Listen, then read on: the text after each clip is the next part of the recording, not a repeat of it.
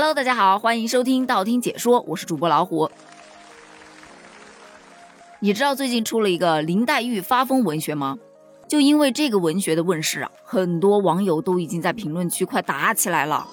有的人觉得林黛玉发疯文学特别好玩，而且特别好用，而有的人就觉得这是在侮辱经典。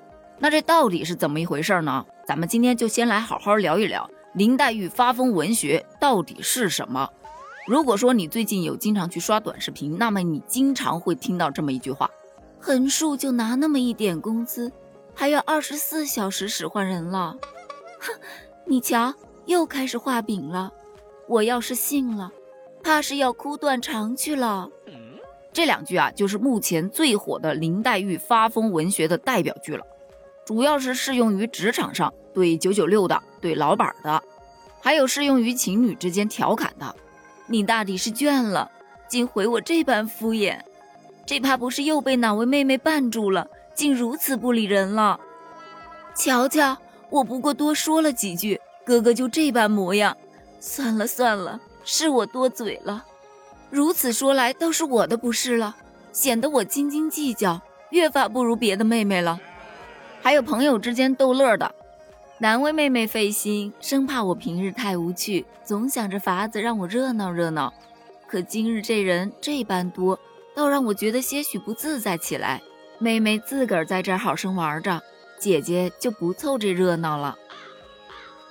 我只当你知道，我只把你做知心人，旁的人再好，也只是个粗野之人。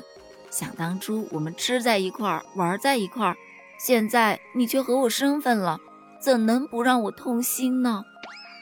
你这倒显得我的不是了，可不要在心上给我画上一笔。不然我这心窝子可要难受了。听了以上的这些句子，我觉得你应该能大抵了解到林黛玉发疯文学到底是一种怎样的文学了。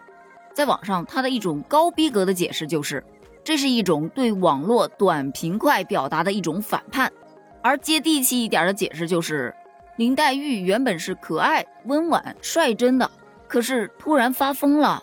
用这种可爱的表达说出这么怼天怼地怼领导的话，让人一整个爱住了。而这个林黛玉发疯文学之所以能够在网上如此的受追捧，主要就是因为它的反差萌。但就像前面说的，虽然说有很多很多人喜欢，但也有很多很多人不喜欢，就觉得这是在侮辱经典，在侮辱文学两个字。这个观点呢，我只同意一半儿，因为在我的理解，这应该是属于一个文字梗。它确实是称不上什么文学，但是也不至于说是侮辱经典吧？这种观点就未免有点反应过度了。就像一位网友说的：“如果说模仿造句林黛玉的经典台词就可以毁掉一部《红楼梦》，那《红楼梦》未免也太脆弱了。经典之所以称之为经典，就在于它的生命力很强。确实，它不能用来随意践踏，但也绝不会用来束之高阁。”还是要接地气，还是要有人去读啊？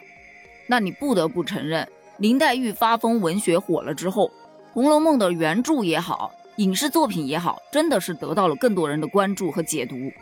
而且有很多网友在重温了《红楼梦》的这一些片段当中，发现林黛玉真的是很会怼人的一个小可爱。可能在以前大家的印象里，林黛玉就是一个病娇美人的感觉。但现在发现，原来病娇美人也是很会怼人的，于是又给她封了一个新外号，叫林怼怼。有人可能会说，这个字读对，不读怼。哎，我心里自是明白这个字读四声的，可大家日常都读怼，我怕我读对之后，你和我身份了，那就真真是让人伤了心了。我怎么会承认是我读顺嘴了呢？对吧？所以你看，发疯文学真的很好玩儿，各种场景下都可以随意切换。你比方说，有网友催店家发货，他会用上：“我知道我配不上发货，大家都发货了，不像我，连催的时候都小心翼翼。”客服一听是秒发货呀，这谁能受得住啊？所以归根结底，林黛玉发疯文学不过是大家以一种玩梗的方式来消解日常生活中那些压抑的情绪。记得上一次大众因为“文学”两个字吵得沸沸扬扬的时候，还是在上一次，也就是废话文学的那一次。你要说它是文学吗？那自然也不是文学呀。所以大家真的没有必要去争吵。它现在不过是一种基于文学著作上的热梗，热度过去了，自然而然就消散了。但从另外一个方面来说，你不得不承认，它确实是激起了很多人的表达欲望。就单单的从这一个角度来看，我觉得它到底还是有点用的。那以上仅仅代表个人观点，如果你杠，那就是你对。好了，本期节目就到这儿了。关于林黛玉发疯文学，你有什么想聊的呢？或者咱们一起来评论区发疯一下吧。评论区见，拜拜。